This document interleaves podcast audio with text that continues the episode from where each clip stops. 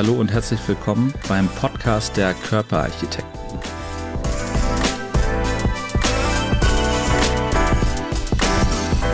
So, herzlich willkommen wieder bei den Körperarchitekten. Wir haben einen neuen Podcast und wir haben heute einmal einen Gast aus einer ganz anderen Disziplin. Er ist kein Arzt, aber er hat 430.000 Follower auf YouTube und zum Thema Gesundheit haben wir heute den Starkoch 2022 bei uns, Thomas Dippel. Herzlich willkommen. Ja, vielen Dank für die nette Begrüßung. Freut mich hier zu sein. Ich freue mich drauf. Sehr schön. Ja, du bist, du bist YouTube-Koch. Also ja. nicht nur YouTube-Koch, selber beigebracht, sondern professioneller Koch, international ja. unterwegs gewesen, auf, auf großen Yachten gearbeitet, in der Sterne-Gastronomie unterwegs gewesen, bist Sommelier und hast dann irgendwie den Weg zu YouTube gefunden.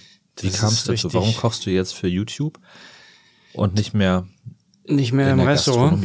Ja. Äh, ja, das war ein sehr kein geradliniger Weg. Das ging über sehr viele Umwege, Zufälle, Begebenheiten. Ich habe vor sechs Jahren mich in Hamburg als Privatkoch selbstständig gemacht, habe eine Webseite gebastelt und habe dann das erste YouTube-Video aufgenommen, einfach um ein paar Leute auf die Webseite, ein bisschen Verkehr auf die Webseite zu kriegen. Und das äh, lief auch nicht schlecht, ne? dafür, dass ich null Abonnenten hatte. Das wurde mit dem Handy gefilmt, äh, hat meine Freundin gefilmt. Äh, in äh, ja, einer kleinen Küche, einem Baulicht aus dem Baumarkt war das, glaube ich. Und ja, das äh, lief relativ gut. Das war, glaube ich, vor sechs, fünf, sechs Jahren. So eines der ersten deutschen Brotbackvideos wahrscheinlich.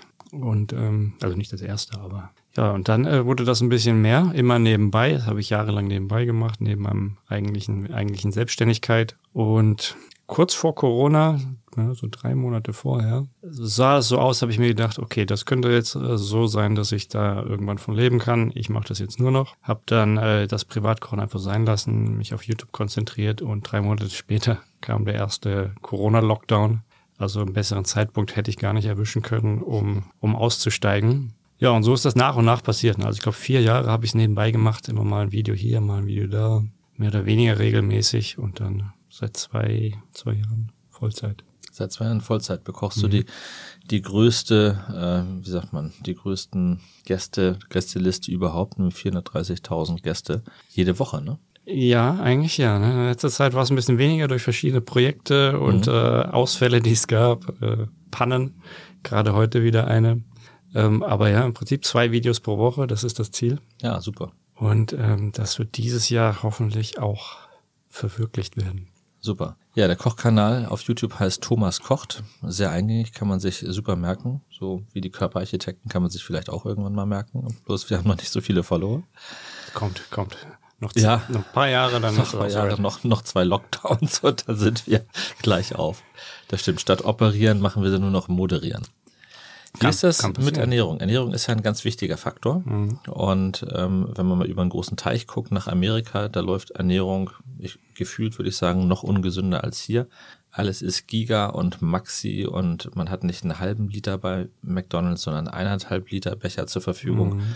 Und dementsprechend finde ich so ein bisschen hat man den Eindruck, die Gesellschaft teilt sich in einen super fitten Kern und in einen Kern, der ist dann eben alles andere als fit, der ist schon richtig körperlich ungesund letzten Endes, was für einen Einfluss hat eine vernünftige Ernährung ähm, auf den Körper und damit auch vielleicht aufs Aussehen?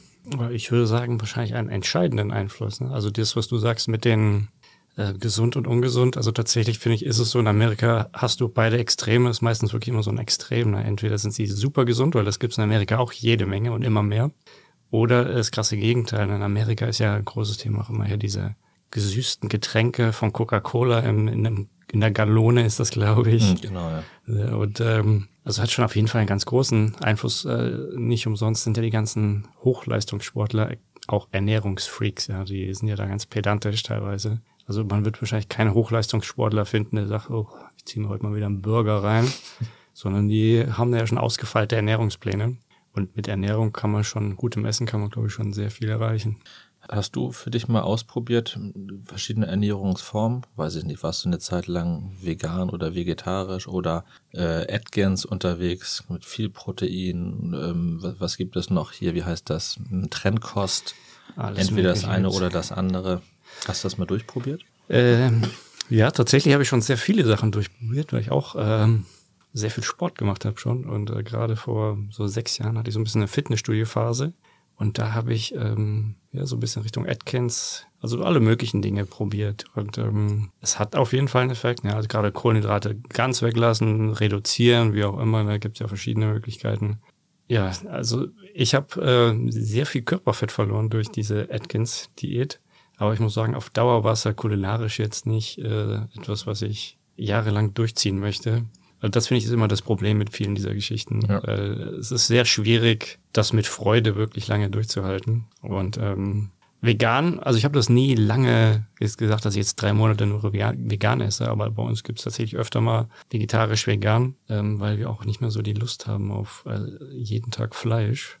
Und deswegen wird es bei uns immer mehr, dafür gutes Fleisch, seltener einfach. Aber äh, gerade vegane, vegetarische Küche auch, ne, kann man schon auch einfach lecker machen. Ne? Das kann man auch mit Freude essen. Ne? Das ist nicht. Jetzt hat man ja in hochwertigen Kosmetikern auch häufig dann solche Sachen drin wie Hyaluronsäure, Omega-3-Fettsäuren, ähm, diese ganzen Bestandteile, die ja eigentlich auch essentielle Bestandteile der normalen Nahrung sind. Meinst du, man hat eine Möglichkeit durch gezielte Zufuhr von Omega-3-Fettsäuren, zum Beispiel in Form von Kapseln oder dass man regelmäßig eben Fisch konsumiert, da diesen Haushalt im Körper so zu beeinflussen, dass sich das Hautbild zum Beispiel verfeinert? Ja, da bin ich jetzt kein Experte. Also ich glaube ja. Also ich, ich bin ein großer Freund von natürlicher Ernährung, wenig Zusätze oder gar keine. Ähm, also gerade Fischen hat man seine Omega-3-Fettsäuren oder man hat ja auch Leinsamen. Es gibt ja auch viele Möglichkeiten, ähm, da ranzukommen. Und ich glaube, gerade durch eine ausgewogene Ernährung. Ich finde, es schwierig wird's, wenn man ähm, sehr einseitige Diäten betreibt, ähm, da wirklich komplett versorgt zu sein. Also deswegen, ich glaube, wenn man sein Gemüse isst, verschiedene Getreideprodukte isst, hier und da mal vielleicht auch Fleisch und Fisch, dann äh, ist man eigentlich gut versorgt in der Regel. Und äh, ich sage mal, also bei uns gibt es fast keine Fertigprodukte, also wirklich ganz selten. Ich wüsste, ich wüsste jetzt gar nicht, wann das letzte Mal irgendwie eine, eine Dose aufgemacht habe, außer jetzt Kichererbsen vielleicht. Ähm, aber da tut man, glaube ich, seinem Körper schon viel Gutes, ne, wenn man einfach selber kocht und auf diese ganzen Zusätze. Die Listen sind ja lange bei den mhm. Fertigprodukten verzichtet. Ob dann jetzt äh, bei jedem das Hautbild gleich super wird, nur weil man ein bisschen mehr Gemüse isst, keine Ahnung. Aber es schadet mit Sicherheit nicht. Das stimmt. Kochst du überwiegend Bio? Ich versuche, ja. Es ist nicht nur Bio, ne? manchmal ist halt auch hier in der Großstadt, sage ich mal, so ein bisschen das, was gerade verfügbar ist. Mhm. Aber ich versuche Bio zu kaufen, aber ich versuche auch tatsächlich Bio zu kaufen, was Sinn macht. Ne? Bio steht ja heutzutage fast überall drauf. Also nach Möglichkeit, was auch nicht immer gelingt, versuche ich halt wirklich irgendwo die Sachen da zu holen, wo ich weiß, vielleicht ist es sogar noch regional. Ähm, wie gesagt, klappt nicht immer, aber Bio habe ich schon ganz gerne. Und ähm, also ich habe auch festgestellt, gerade so große Supermarktketten, da gibt's durchaus auch Qualitätsunterschiede. Ne? Bio heißt nicht unbedingt schmeckt besser, aber oft ist es so. Also wenn ich wirklich einen Bauer habe, der das mit Liebe anpflanzt, das schmeckt man auf jeden Fall. Und gerade auch bei der Fleischherstellung. Ne? Wenn ich jetzt eine Schweinezucht habe, Rinderzucht, was auch immer, wenn die Tiere draußen waren, man merkt den Unterschied. Ne? Das ist nicht das gleiche wie, wie Stallhaltung etc. Es gibt ja einige Restaurants, die haben sich das auch auf die Fahne geschoben, ähm, nur regionale Produkte anzubieten. Also da verändert sich die Speisekarte dann eben mit der Jahreszeit, weil die Region was anderes hergibt. Ja, finde ich gut. Ich, ich finde halt das extrem bräuchte ich jetzt persönlich auch nicht. Ne? Also ich will jetzt nicht unbedingt nur noch Kohl im Winter essen oder rote Beete, sondern wir haben den Luxus, dass wir im Prinzip alles essen können. Aber viele Sachen machen beispielsweise keinen Sinn. Ich brauche in Deutschland in der Regel keine Mango kaufen, außer eine Flugmango, die Vermögen kostet und mit Sicherheit auch nicht nachhaltig ist. Aber die Mango esse ich dann lieber im Urlaub. Ananas finde ich hier auch sehr bescheiden. Ne? Wenn man mal in Costa Rica eine Ananas gegessen hat, dann äh, braucht man die hier meistens auch nicht unbedingt essen. Also es ist natürlich ein Unterschied. Ne? Das Zeug wird meistens grün geerntet, kommt hier rüber, ist manchmal wochenlang auf dem Schiff unterwegs. Und das ist natürlich was anderes, wenn ich es jetzt im Urlaub esse im Land. Aber jetzt nur regional, wie gesagt, ich finde das ein bisschen, ich finde es spannend, weil es ganz neue Wege dann gibt, äh, Dinge zu kochen. Es gibt ja ganz spannende Restaurants, diesen Trend gibt es ja jetzt schon lange. Noma in, äh, in Dänemark war es, glaube ich, hatte das im Prinzip so ein bisschen auf die Spitze getrieben. Die haben dann kein Essig mehr genommen, sondern irgendwie Ameisensäure. Ja, auf die Ideen muss man halt erstmal kommen. Aber wie gesagt, also ich möchte jetzt nicht unbedingt nur noch das, was hier im Winter in der Region wächst, essen, sondern ähm, auch mal auf andere Dinge zurückgreifen. Aber wie gesagt, man muss ja gucken, was Sinn macht. Eine Tomate im Winter muss auch nicht unbedingt sein. Also kann ich auch drauf verzichten beispielsweise. Wenn man jetzt äh, Essen und Thema Körper verbindet, ist natürlich Gewichtsregulation, Abnehmen, Zunehmen, letzteres meistens ungewollt, immer ein Thema. Und ähm, für sich selber zu kochen, ja, Kann man machen, aber ist natürlich mit einem gewissen Aufwand verbunden. Deine Rezepte, die du auf deinem Kanal zeigst, finde ich, zeichnen sich dadurch aus, dass das alles auch für den Laien ganz gut überschaubar ist. Man braucht nicht irre viele 20.000 Zutaten. Man kriegt es auch in einem gerüttelten Maß an Zeit hin. Ja. Ich, ich, bin so der typische, äh, würde ich sagen, dann YouTube-Nachkocher, der den Fehler macht, gleich mitzukochen beim ersten Mal und sich das Video erst gar nicht komplett ja, ansieht. Gro und dann macht man irgendwo den Fehler an. Genau, das kann passieren. kann passieren.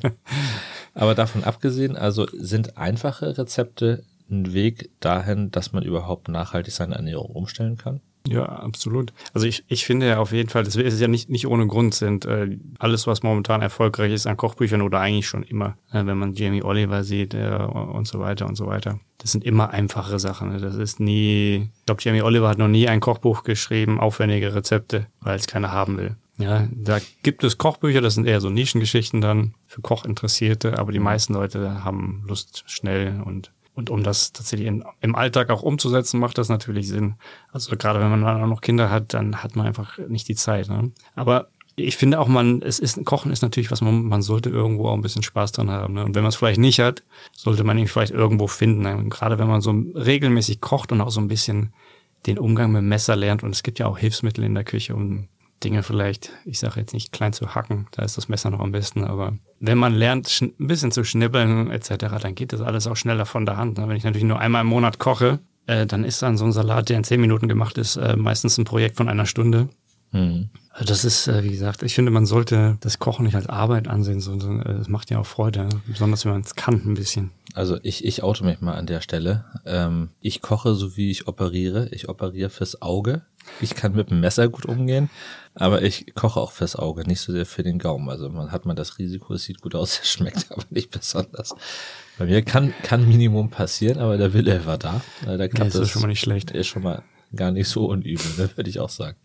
Du hast ja auch zwei Bücher geschrieben zum Thema. Ja. Passt ganz gut. Einmal Schnelle Feierabendküche. Ja. War ein Kochbuch-Bestseller. Mhm. Und dann noch Brot, Brötchen und Gebäck. Richtig. Das ist der zweite Teil dazu. Kann man irgendwann noch auf einen dritten Teil hoffen? Ja, ist jetzt in Arbeit. Also noch habe ah. ich nicht, nicht ein Rezept, kein einziges geschrieben, aber dieses Jahr schreibe ich ein vegetarisches Kochbuch. Ah, super. Und es wird aber erst 2024 rauskommen im Frühjahr. Okay. Aber es ist ja ein großer Plan für 2023. Ne? Mhm, ja, Neue Fall. Vorsätze, neues Kochbuch. Ja, es ist einiges geplant für dieses Jahr. Vegetarische Küche nimmt immer mehr zu. Mhm. Und tatsächlich ist das mit ähm, Fleischersatzprodukten die man da mittlerweile so hat. Es gibt ja, ich kenne das aus dem Kühlregal, vegane Schnitzel. Ich habe mhm. das probiert.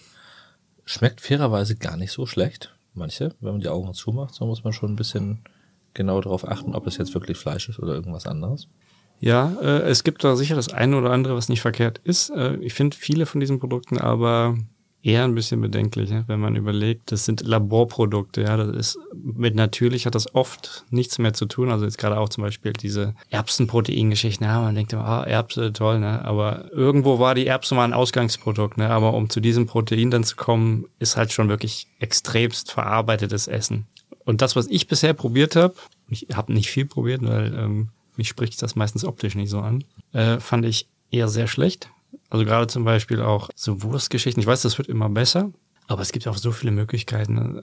Also ich habe mir neulich mal ein Kochbuch gekauft, ich sage jetzt nicht, welches ein veganes. Und da war halt jedes Gericht mit Ersatzprodukten. Und ich finde, das ist halt überhaupt nicht nötig. Es gibt so viele vegane Gerichte, die sind schon seit hunderten von Jahren vegan, spricht nur keiner drüber. Aber arabische Küche, türkische Küche, überall gibt's vegane Gerichte ohne Ende. Und ähm, ja, ich, man kann zum Beispiel auch ein Gemüse frittieren, man kann mit, äh, mit Hülsenfrüchten da irgendwas machen, was Schnitzelform hat oder Falafel ist super einfach gemacht, super lecker.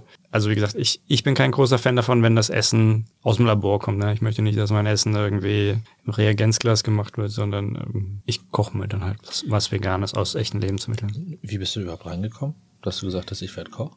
Äh, ja, das ist ein bisschen längere Geschichte, ehrlich gesagt. Ähm, ähnlich wie mit dem YouTube-Kanal. es gab einen Lockdown. Ja. Saß. Nicht, nicht ganz. Ich habe mit 20 irgendwo mein Abi gemacht und hatte keine Ahnung, was ich machen will. Ich wusste nur, ich will erstmal ein bisschen in der Welt rumreisen. Und dann war ich irgendwie auch sechs Monate unterwegs, bis mir irgendwo, ich glaube, in Kanada das erste Mal das Geld ausgegangen ist. Und dann habe ich irgendwo geguckt, wo ich arbeiten kann. Und äh, ja, ohne Ausbildung schwierig, nix, ohne Papiere. Und habe dann irgendwo Äpfel gepflückt äh, auf einer Farm.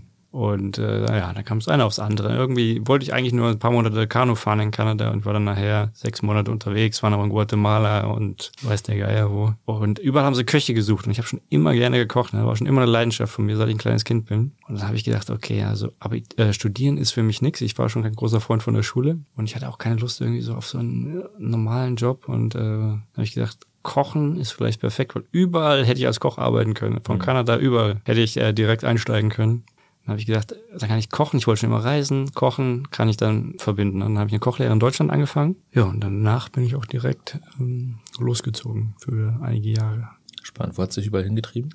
Erste Ziel war Spanien. Du sprichst auch Spanisch, ne? Ja, ja, ja mhm. zwei Jahre in Spanien gearbeitet. Ähm, dann war ich in der Schweiz, Frankreich, Neuseeland, Australien, und dann mehrere Jahre auf Yachten. Und auf den Yachten waren wir viel unterwegs, ne? ganz, ganz Europa, Karibik, was auch sehr spannend war, war ein Trip äh, durch den Suezkanal. Mit Piraten oder ohne? Mit äh, Security hinten gegen die Piraten.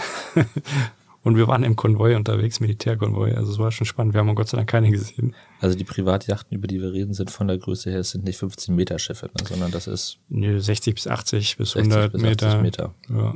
Mhm. Schon größere, 15 Personal und mehr, 25 teilweise. 25 war das größte. Das ist schon eine ganze Menge. Ja. Dann bist du richtig rumgekommen in der Welt, ne? so wie man, wie man das sich vorstellt, dass ein Koch hier und da Rezepte mitbringt und einsammelt. Richtig, ja. ja. Gibt eine prominente Kochshow hier in Deutschland, Kitchen Impossible. Mhm. Tim Melzer, mhm. auch hier Hamburger Lokalmatador. Mhm die schicken sich ja auch gegenseitig um die Welt, ja. um dann da Sachen äh, nachzukochen. Das Format kennst du? Natürlich. Findest du spannend? Ja, super. Ja. Eine der besten Kochsendungen, finde ich, der letzten Jahre. Sehr, sehr gut, ja. Ich mag das auch. Also mir gefällt die Idee dahinter. Ja.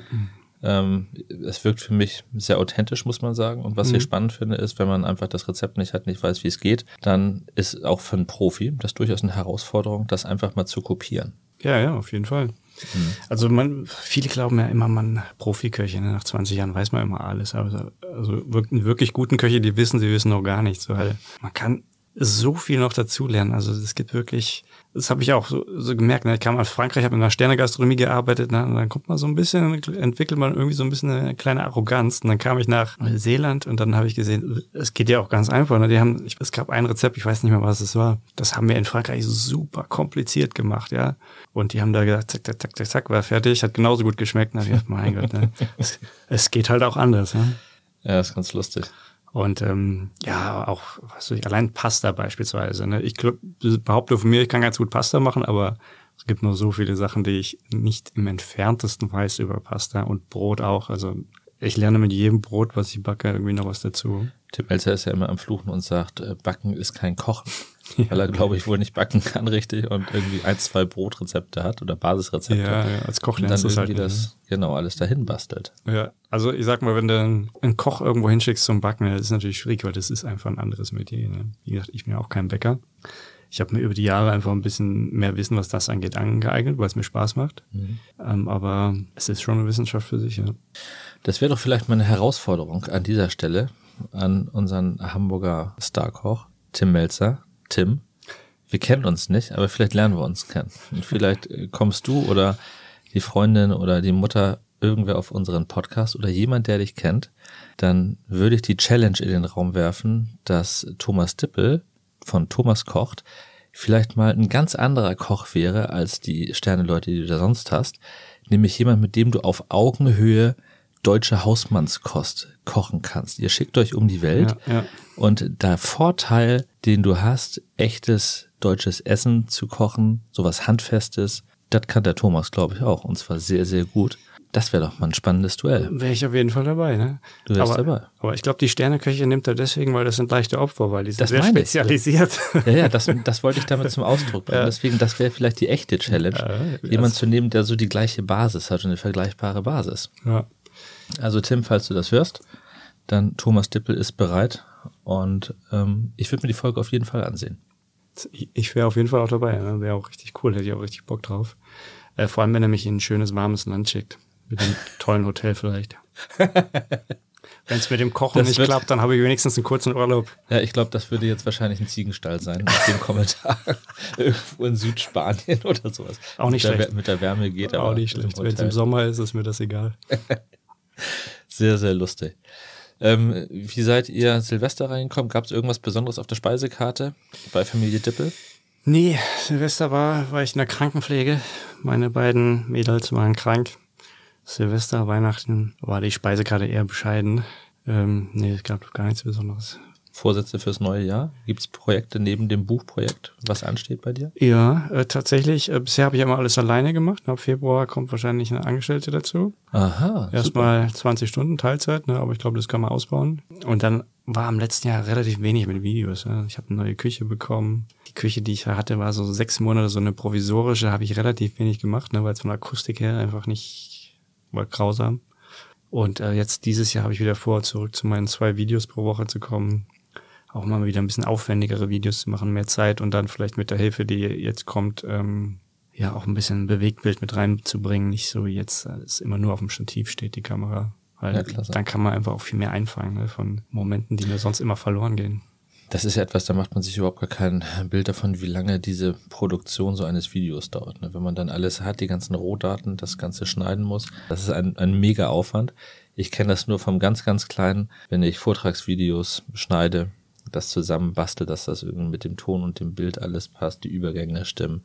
Gruselig. Ich brauche da Stunden für. ja. Ja, ja, ist brutal viel Arbeit. Also ich sag mal, das, das drumherum ist mehr Arbeit als das eigentliche Drehen tatsächlich. Ja. So ein bisschen wie beim Fußball, ne? Wenn Ronaldo Fußball spielt, sieht es einfach aus. Wenn man es selber so machen muss, ist es doch ganz schön kompliziert. Ja. Ja, denke so, ich auch. So ist das. Klasse. Thomas, Vielen, vielen Dank, dass du da gewesen bist. Sehr gerne. Danke für die Einladung nochmal. Wir wünschen noch ganz viel Glück äh, fürs neue Jahr. Freuen uns auf zwei Videos die Woche, auf bewegte Bilder, mhm. auf ein neues Buch und auf dich im Fernsehen bei Kitchen bei, Impossible. Bei Tim Melzer. Bei Tim Melzer. Bin ich gespannt, ja. Wir arbeiten daran. Wir werden ihm mal einen Link schicken zur Podcast-Folge. Alles klar. Dann wollen wir noch mal gucken, ob er, ich glaube, Tim würde wahrscheinlich sagen, die Eier in der Hose hat dazu, das zu machen. Das geht wahrscheinlich sprachgebrauchlich bei ihm durch. Wahrscheinlich, ja. ja. Ansonsten, ich würde auch gegen ihn kochen, aber ich glaube, das Ding ist verloren. Wer weiß, du, wer weiß. Also, vielleicht ist es gerade dein Spezialgebiet, was er sich daraus sagt. Mal gucken, wenn es irgendwas mit Sizilien zu tun hat, dann geht's. Ja, Thomas. Kriegst du hin. Schönes Wochenende für dich, die Familie. Wünsche ich dir auch. Bleib gesund. Vielen Dank, dass du da warst. Vielen Dank auch. Ciao, ciao. Ciao, ciao.